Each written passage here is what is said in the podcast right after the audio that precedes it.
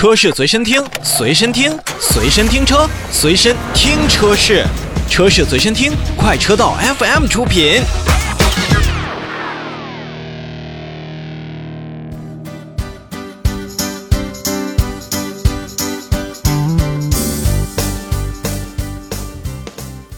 来说完了几则召回之后呢，我们来看一看国内汽车的这个市场当中啊，在去年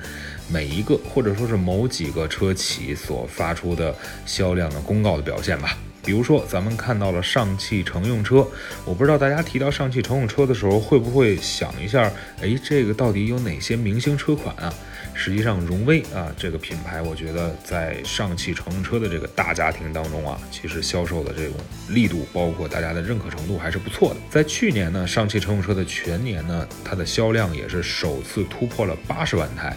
那么单月呢，也是连续三个月，呃，进行到了就是月销量会冲到了十万台之上。那么像新能源呀、出口业务啊，以及海外销量，都是全面创下了这个年度的新高。而且在去年十二月份，上汽乘用车也是单月销量一举突破了十万五千台，那么也是连续三个月进行了破十万的一个大关。那么整体来讲的话，它的势头还是不错的。而且包括在新能源汽车的这样的一个范畴当中呢，二零二一年的上汽乘用车的新能源的车型全年的销量是十六点一万辆。同比的是增长是百分之一百零七，而且市场渗透率呢也是超过了百分之二十。国内市场呢虽然我挤不到前三名当中，但是也是稳居前五的。那么在过去一年当中呢，呃，比如说像荣威啊，包括 MG 名爵呀，其实也都是有更多的一些新车来进行出现的。而在海外市场方面呢，